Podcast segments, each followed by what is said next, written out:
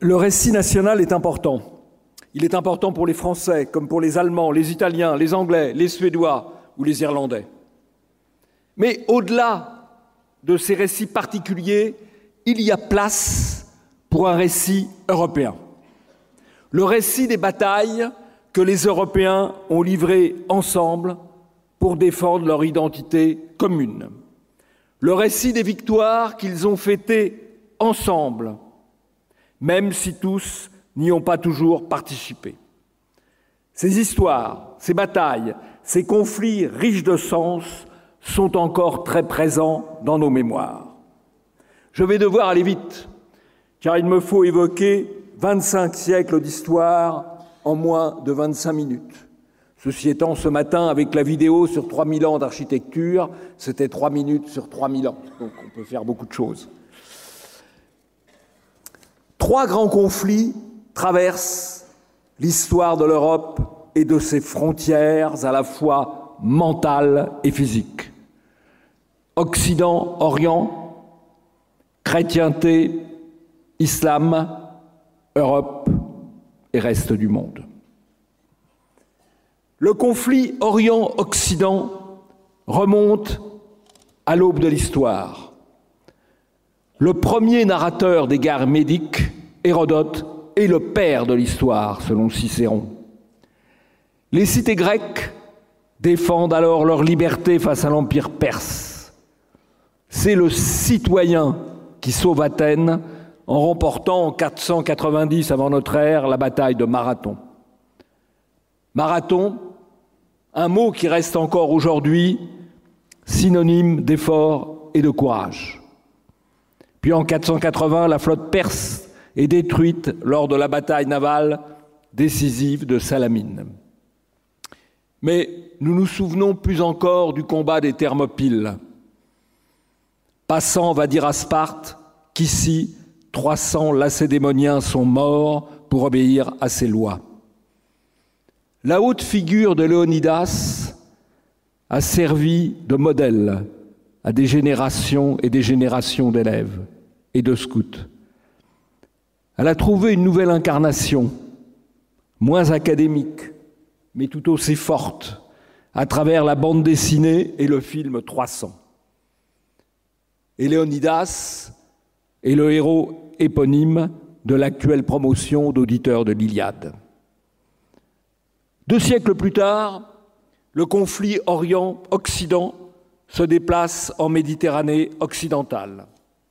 En 202, la Méditerranée, la bataille de Zama fait de la Méditerranée, notre mer, un lac romain et donc un lac européen pour huit siècles. Vous avez vu la carte ce matin lors de l'intervention de notre ami Anthony.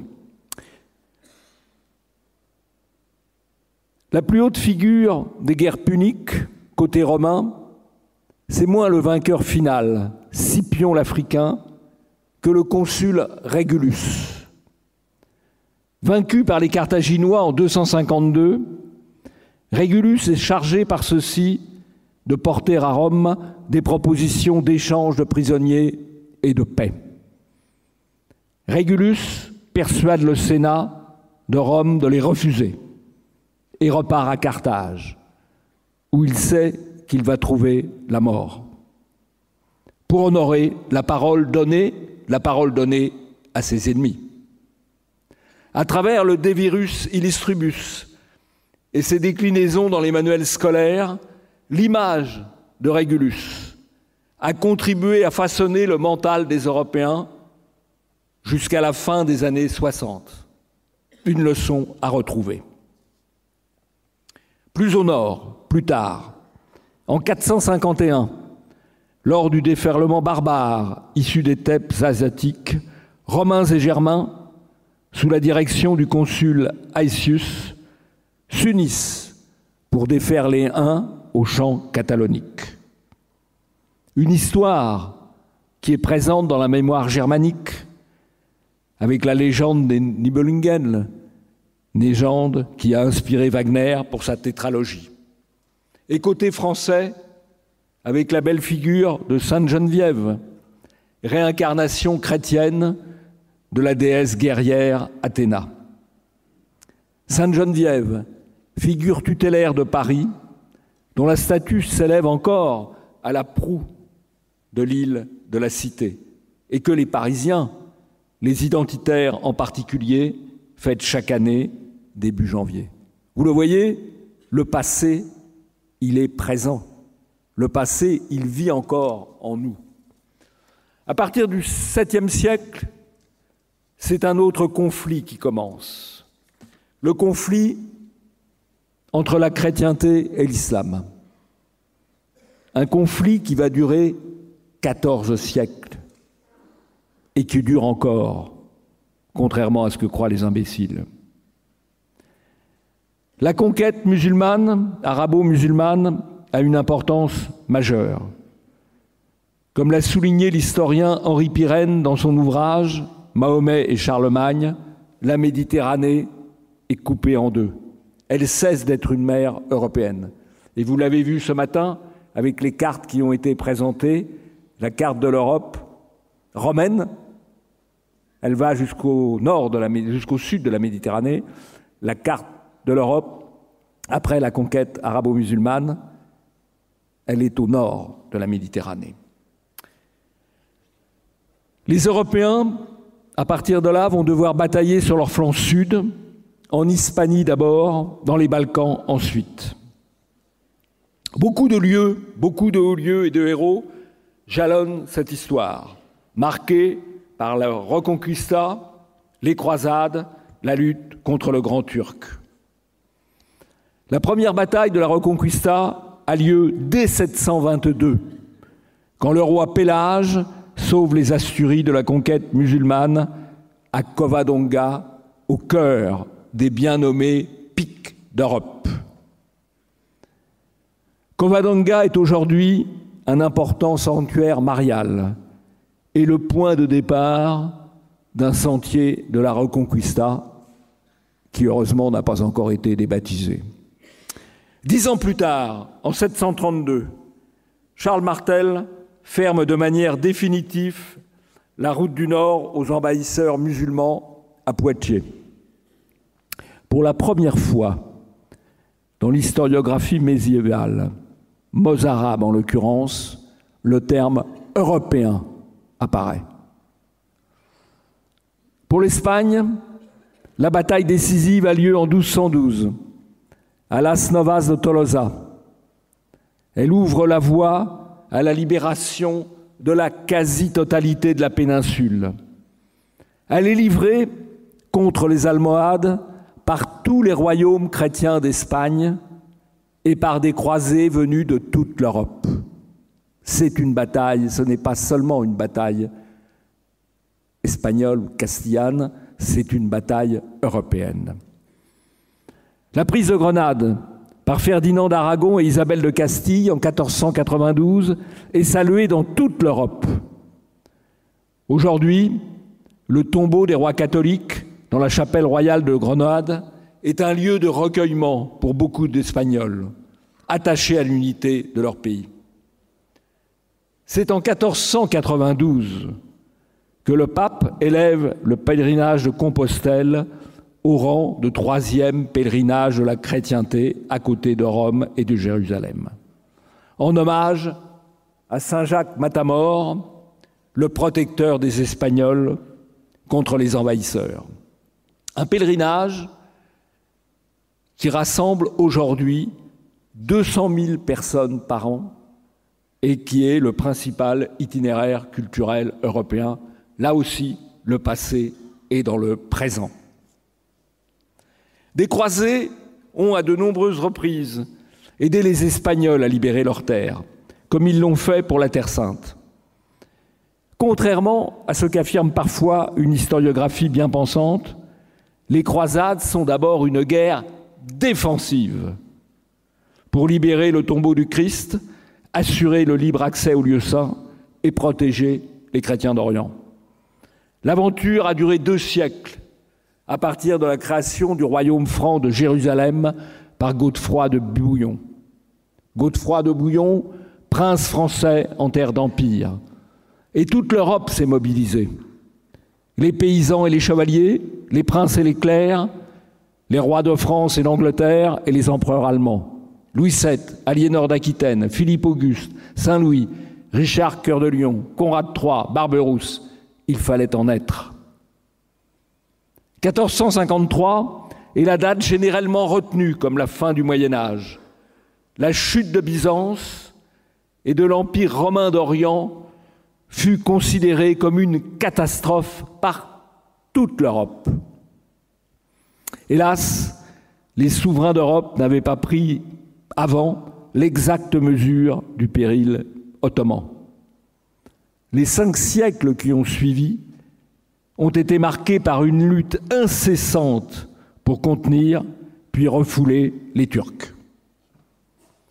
En 1571, la Cité du Vatican, les républiques de Gênes et de Venise, la monarchie espagnole et les États de Savoie coulèrent la flotte turque à l'épante. Une victoire qui fut saluée dans toute l'Europe et donna lieu à d'innombrables représentations picturales, éléments de la conscience européenne. Don Juan d'Autriche, qui commandait la flotte chrétienne, est l'une des grandes figures de l'histoire européenne. La deuxième promotion d'auditeur de l'Institut Iliade l'a choisi comme figure tutélaire. Un siècle plus tard, en 1683, une autre coalition européenne mit fin au siège de Vienne par les Turcs. La victoire de Kallenberg donna lieu à un mois de fête à Rome. En commémoration de ce jour de victoire, la fête du Saint-Nom de Marie fut fixée au 12 septembre.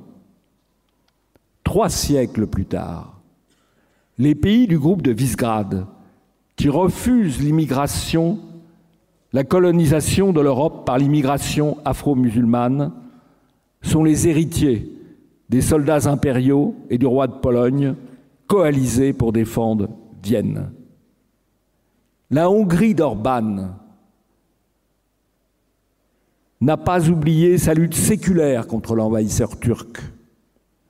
Plus au nord, le groupe suédois de power metal Sabaton a chanté en 2016 la bataille de Vienne, éternelle présence de l'histoire. Quant au croissant, il reste une viennoiserie de choix.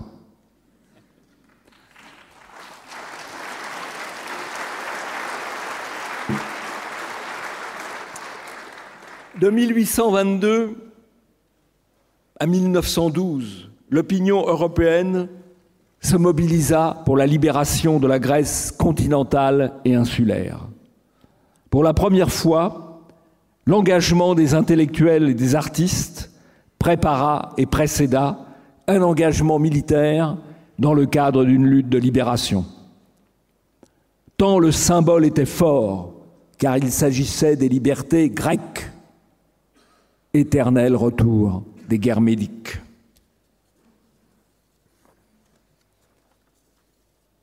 Dans la théogonie des iodes, Europe est une océanide, fille d'océan et de Tétis. De longue date, les Européens ont entrepris de parcourir le monde. Pythéas, grec de Marseille, est allé aux confins du monde vers l'ultima Thule. Ce Christophe Colomb des contrées nordiques, selon Churchill, a voyagé vers les rivages de la mer du Nord et de la Baltique. Vers l'an 1000, les Vikings ont découvert l'Islande, le Groenland, l'Amérique du Nord. Mais c'est au XVe siècle que tout se joue. Deux flottes partent à la découverte de l'Afrique. Les Portugais longent les côtes ouest, les Chinois descendent le long de la côte est. Les uns et les autres voguent vers le cap de Bonne-Espérance. Mais leur rencontre n'a pas lieu. L'empereur Meng fait détruire la flotte. 70 vaisseaux, 30 000 hommes de l'unique musulman Zheng He. La voie est libre pour la conquête européenne du monde. La diversité nationale de l'Europe est un atout. Elle est source d'émulation mais sans grave dommage, car les conflits coloniaux entre pays européens sont restés limités. Si le Portugal avait renoncé à contourner l'Afrique, l'Espagne l'aurait fait à sa place. Mais en 1494, deux ans après la découverte ou la redécouverte de l'Amérique par Christophe Colomb en 1492, le traité de Tordesillas partage pacifiquement le monde à découvrir entre les royaumes espagnols et celui du Portugal. C'est la carte que vous avez vue ce matin. À l'époque, d'ailleurs, le roi de France avait protesté en écrivant euh, au roi d'Espagne et du Portugal Je ne sache pas que notre père Adam vous avait donné ainsi son héritage à vous deux seulement. Mais, en tout cas, c'était une manière d'éviter un conflit entre les deux puissances qui découvraient à l'époque le monde. Pour le meilleur, et parfois pour le pire, l'Europe arraisonne le monde en bousculant des vieilles civilisations, en marginalisant des peuples autochtones, mais aussi en peuplant des terres et des îles vierges.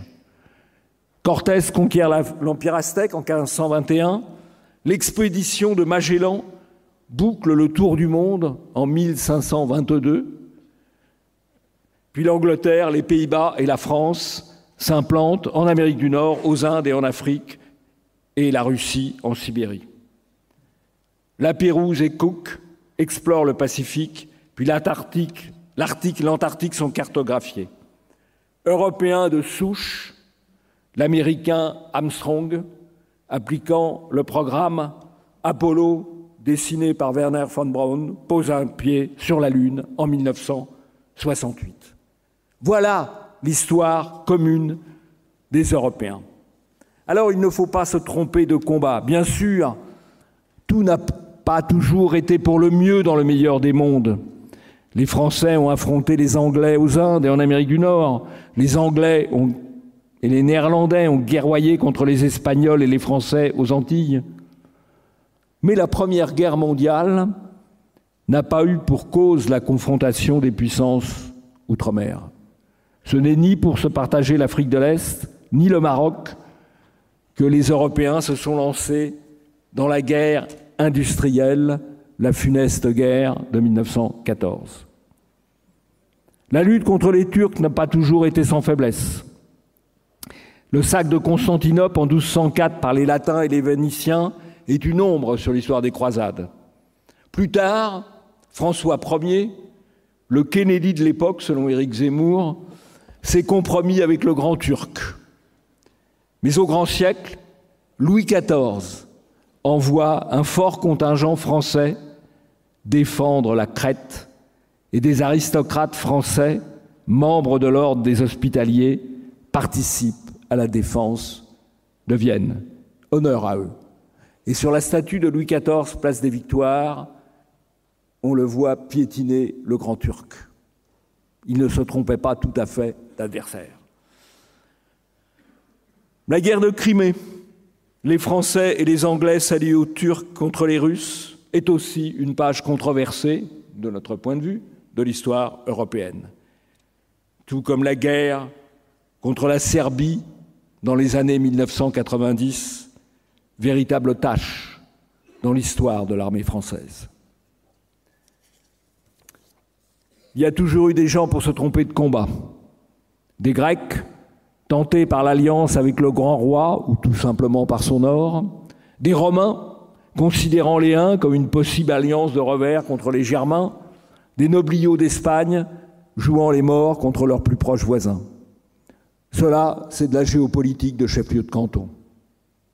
Je préfère la sagesse d'Henri le Navigateur, fils et frère de roi, qui entreprit de faire reculer les bornes du monde, selon ses propres termes.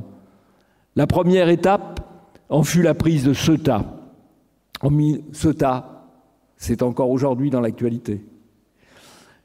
En 1416, sur la côte nord du Maroc, en affaiblissant les royaumes musulmans, le Portugal prenait le risque de renforcer son concurrent espagnol.